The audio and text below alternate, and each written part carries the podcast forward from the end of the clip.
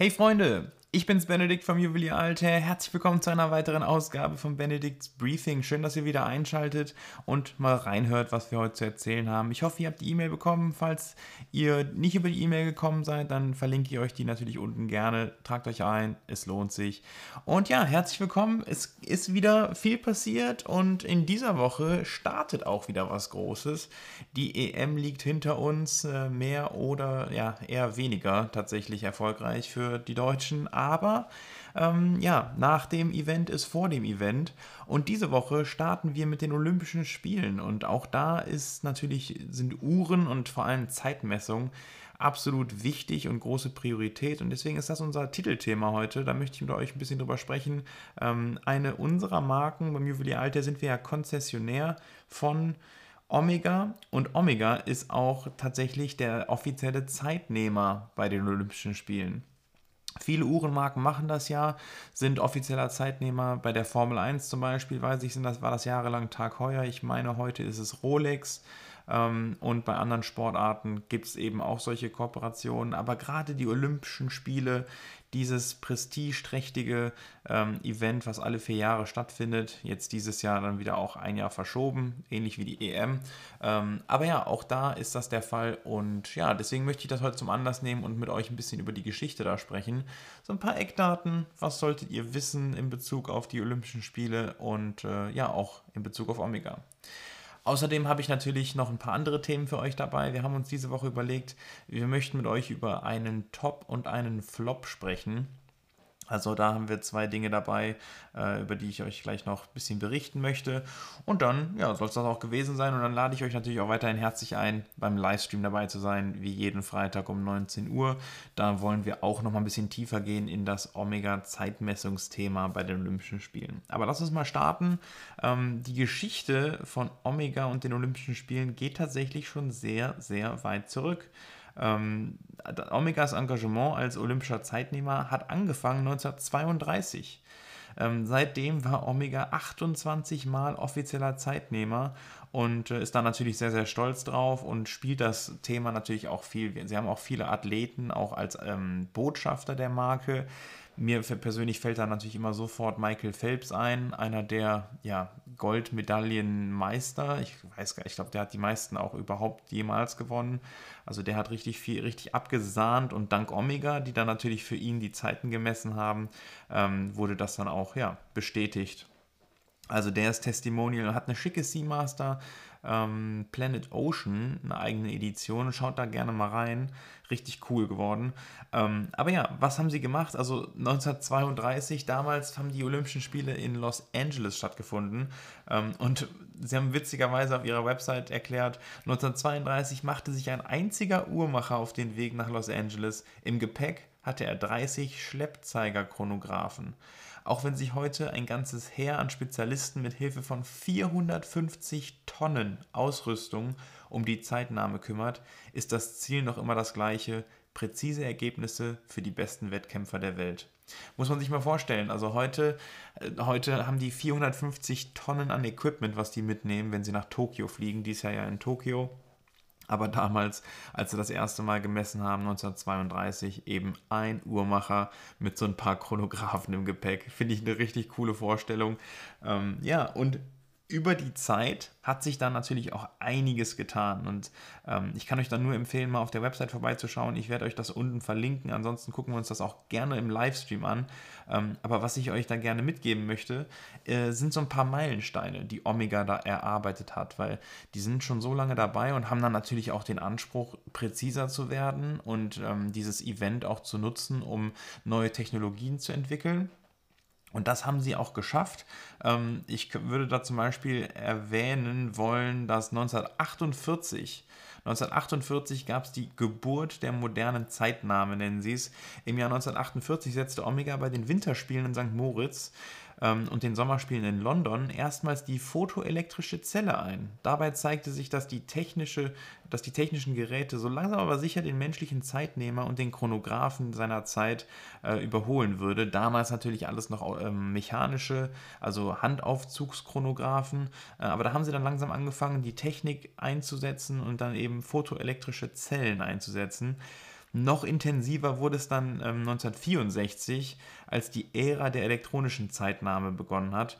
Da hat Omega das sogenannte Omega Scope eingeführt. Ähm, in Innsbruck das erste Mal, anlässlich der ersten vollelektrischen Spiele der Geschichte, die Echtzeit in die TV-Sportübertragung ein. Also die haben tatsächlich das geschafft, in die Fernsehübertragung die Zeiten über, zu übertragen, was das ja heutzutage auch so spannend macht, ähm, zuzuschauen, weil du einfach sofort die Ergebnisse hast. Und durch die Einblendung von leuchtenden Zahlen am unteren Bildrand wurde die Zeitnahme eben damals revolutioniert. Alles dann viel technischer, viel besser verbunden und dann durch das Omega-Scope eben, ja, von Omega ähm, ja, entwickelt und am Ende auch die Olympischen Spiele, würde ich tatsächlich sagen, aufgewertet und spannender gemacht. Weiter ging es dann auch 68, ähm, haben sie dann für die Schwimmer das erste Mal so eine Art Touchpad eingeführt. Gucken wir uns auch gerne morgen im, äh, im Alther Live mal an, wie sowas heute aussieht. Total ausgeklügelt, diese Systeme. Also da haben sie wirklich richtig, richtig tolle Innovation reingebracht. Dann haben sie 1992 in den 90ern Scan-O-Vision eingeführt, ähm, vor allem beim Eisschnelllaufwettbewerben. Ähm, da haben sie ja dieses System eingeführt und digitale Messung auf die Tausendstel Sekunde gewährleistet und somit eben ja wirklich knappe Entscheidungen treffen können, ähm, zusammen mit einem Fotofinish, was sie auch mittlerweile haben. Also richtig cool. Äh, ich werde auf jeden Fall darauf achten, das nächste Mal, wenn wir, wenn jetzt äh, ab dieser Woche auch die Olympischen Spiele starten, da wird man Omega sicherlich an allen Ecken und Enden sehen coole Sache, äh, Innovation und auch Beständigkeit. Ne? Seit 1932, die haben fast jetzt fast 100 Jahre Erfahrung in dem Thema ähm, und das ja muss man kann denen auch keiner mehr nehmen und ich glaube auch dadurch, da wird da auch keiner mehr so einfach reinkommen, weil da sicherlich auch das ein oder andere Patent ähm, drauf angemeldet wurde, auf die Technologien. Und wenn wir uns das morgen im Live angucken, auch, die haben eine neue Startpistole entwickelt, die das Problem zwischen Schall- und Lichtgeschwindigkeit löst. Das heißt, dass es gleichzeitig passiert, dass es nicht mehr mit einer Pistole, um einfach keine Wettbewerbsverzerrung zu haben ähm, und ja, wie die einfach ausgeklügelte Systeme da im Einsatz haben. Schauen wir uns an, ähm, aber das ist jetzt schon mal ein kleiner Teaser, dass ihr schon mal ein paar Eckdaten gehört habt ähm, und Omega da ja schon lange am Start ist und viel Innovation reingebracht hat. Wie gesagt, ich habe auch noch andere Themen dabei. Ähm, vielleicht Abschließend noch, es gibt natürlich noch ein paar Sondereditionen. Ihr kennt ja Omega. Omega lässt solche Chancen nicht ungenutzt und äh, liefert auch immer dann für, für die Olympischen Spiele immer eigene Sondereditionen. Ähm, ich würde sagen, mal besser, mal schlechter. Dieses Jahr, finde ich, haben sie einen sehr, sehr guten Job gemacht. Die äh, weiße Seamaster Diver 300 Meter in, mit der blauen Keramiklinette hat mir sehr gut gefallen. Ähm, schaut da auch gerne mal rein, ob euch die gefällt, würde mich interessieren. Vielleicht kommen wir da ja auch im Alter Live zu einem kleinen Talk. Also, was habe ich noch am Start? Ähm, ich habe ja gesagt, Top oder Flop. Ein Top diese Woche wurde tatsächlich vom Felix rausgesucht, der ja mit mir immer das Briefing zusammen entwickelt. Ähm, der hat sich dazu entschieden, in dieser Woche als Top den neuen Breitling Chronomat B0142 in Edelstahl Platin und dem eisblauen Ziffernblatt zu wählen. Die Uhr hat ihn weggehauen, äh, fand er richtig gut. Die haben ähm, ja, den Chronomat von letztem Jahr genommen, die 42er Variante, und da einen frischen Look reingesetzt und ähm, ein eisblaues Ziffernblatt vorgestellt. Das eisblaue Ziffernblatt ist inspiriert aus, aus Modellen aus der Vergangenheit von Breitling. Wenn man auf ähm, Instagram schaut, findet man Georges Kern, der hat da die alten Modelle auch gepostet, auch in so einem Tri-Compax Chronographendesign. Ähm, richtig schön, haben sie sich richtig gut angelehnt, finde ich. Auch die Farbe, schön sommerlich. Ähm, richtig erfrischend, wie ich finde. Mir gefällt sie super. Äh, mit, dem, mit, der, mit dem blauen Chronosekunde und so ein paar blauen anderen Akzenten auf dem Reo. Ist gut gewählt, ist eine super schicke Uhr ähm, und fällt auf jeden Fall auf. Außerdem, ihr habt es eben gehört, Platin mit verarbeitet ähm, in der Lünette, die Inlays von der Lünette. Die Reiter sind noch aus Edelstahl, der Ring der Lünette ist aus Edelstahl, aber diese Inlays bestehen aus Platin wie ich finde, man sieht es eigentlich nicht wirklich. Also sieht aus wie polierter Edelstahl, aber es ist eben das hochwertigere Platin. Ähm, und ja, das die Kombination macht die Uhr besonders. Kommt an einem super schicken und bequemen Kautschukband mit einer Fallschließe, die aussieht wie eine Dornschließe. Ich habe das Video hochgeladen und der eine oder andere hat es mir nicht geglaubt, dass es eine Fallschließe war. Ähm, aber es ist eine Fallschließe im Look von einer Dornschließe, super praktisch, passt gut zur Uhr, wie ich finde. Und insgesamt, das Paket wird angeboten für 8.750 Euro. Ähm, ist ein bisschen ein Ticken teurer als die, als die normalen Chronomat-Modelle, auch jetzt hier ohne das Rollo-Band natürlich aber wie ich finde, was sehr, sehr Einzigartiges und mit Platin verarbeitet. Äh, richtiges Edelmetall dabei. Super Uhr. Natürlich im Inneren das B01 Manufakturkaliber, der Chronograph. Deswegen auch der Kontrast zwischen den dunklen Ziffernblättern, äh, dem hellen Ziffernblatt und den dunklen Totalisatoren, also den Hilfsziffernblättern. Das ist ja bei Breitling immer ein Zeichen dafür, dass wir ein Manufakturkaliber haben. 70 Stunden Gangreserve, 28.800 Halbschwingungen pro Stunde und einfach ein schönes Chronographen-Layout. Klasse, klasse geworden, wie ich finde. Richtig, richtig schick. Und das Video dazu verlinke ich euch natürlich gerne auch in den Show Notes, ähm, falls ihr da mal einsteigen wollt. Ich finde, das Video ist gut geworden. Das Feedback ist, ist super auch von euch. Und ähm, ja, freue mich, dass wir die Uhr präsentieren konnten. Das also top. Was habe ich mir äh, als Flop rausgesucht? Ähm, wir müssen einmal noch das Thema EM ansprechen. Bei der EM ist der, ähm, ja, da war das Finale in London im Wembley Stadion. Grundsätzlich ja super schick, äh, super toll und auch England war dabei. Also Heimspiel für die Briten, für die Engländer. Die haben das Ding ja auch noch verloren. Ähm, aber ich würde auch mal ganz ja, gerade heraus sagen, ich glaube, die englischen Fans und die Engländer an sich haben sich dann nicht mit Ruhm bekleckert. Ähm, zum einen gab es richtige Ausschreitungen, Leute haben versucht, das Stadion zu stürmen und ohne Tickets vorher reinzukommen. Ähm, während der Hymne haben sie, die, haben sie die Italiener ausgepfiffen, was ich auch, also auch die Deutschen, als sie da gespielt haben. Ähm, ja, nicht die feine englische Art, wie man so sagt. Und dann haben sie sich nach dem Spiel noch weiter blamiert, meines Erachtens, und zwar der Formel 1-Fahrer Lando Norris.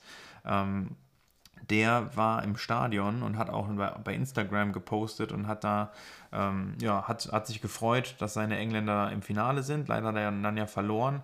Auf dem Heimweg hat Lando Norris, ähm, der an dem Abend auch eine Richard Mill getragen hat, der wird auch von denen gesponsert, hat da so ein paar, der hat zwei Stück, hatte zwei Stück ähm, und wurde tatsächlich von äh, britischen Randalierern dann überfallen.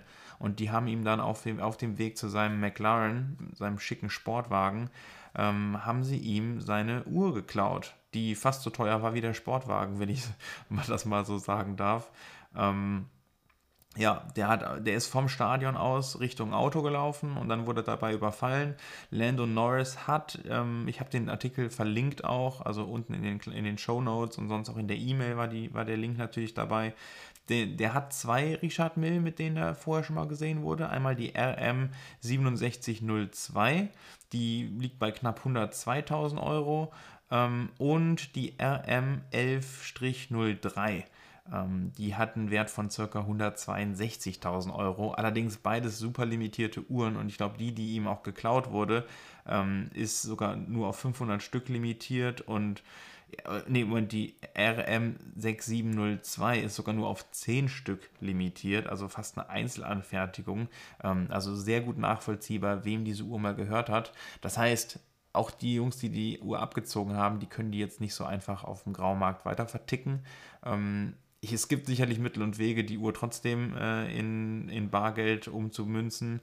Dann landet die irgendwann wahrscheinlich am Handgelenk von irgendeinem Warlord oder so. Aber das ist schon ein absoluter Flop meines Erachtens, dass sowas nach dem verlorenen EM-Finale auch noch die Runde machen muss, dass einer der großen Sportstars der, des Landes auch noch überfallen wird.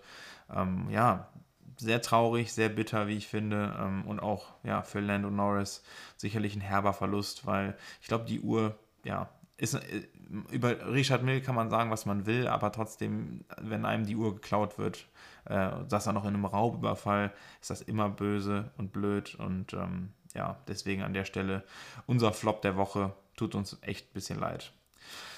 Ja, ansonsten ähm, schaut in der E-Mail mal rein. Wir haben auch wieder einen Deal der Woche dabei und ähm, da ist es diese Woche, diese Woche haben wir uns äh, im Deal der Woche auch für eine, für eine Fortis entschieden, eine richtig schicke Aeromaster. Ähm, da kommt übrigens einiges, also Fortis an sich, ähm, ich weiß nicht, wie lange ihr schon Fortis verfolgt. Ich habe den CEO die Tage kennengelernt und habe ein bisschen auch über die Story gelernt, was, ähm, ja, wo Fortis herkommt, was, da, was sich da aktuell tut. Wir können gespannt sein auf das, was in, in, in der Zukunft kommt. Ähm, spannendes Projekt, hat, macht richtig Spaß. Und ja, dann äh, schaut gerne mal rein in die Mail. Ansonsten, ja, danke, danke ich euch ganz herzlich fürs Einschalten. Und wenn ihr noch nicht abonniert seid, dann abonniert unbedingt. Auch dazu schicke ich euch den Link unten in den, in den Notes. Dann könnt ihr ja auch da die E-Mail kriegen, wann immer es da losgeht. Vielen Dank fürs Einschalten. Ich hoffe, wir sehen uns im Alter live. Äh, und wenn ihr euch den Podcast später anschaut, dann geht gerne auf unseren YouTube-Kanal. Da lernen wir und quatschen wir noch mal ein bisschen über die Olympischen Spiele und Omega, den Zeitmesser seit 1932. Ich wünsche euch eine gute Zeit, bleibt gesund, passt auf euch auf. Bis dann, macht's gut. Euer Benedikt.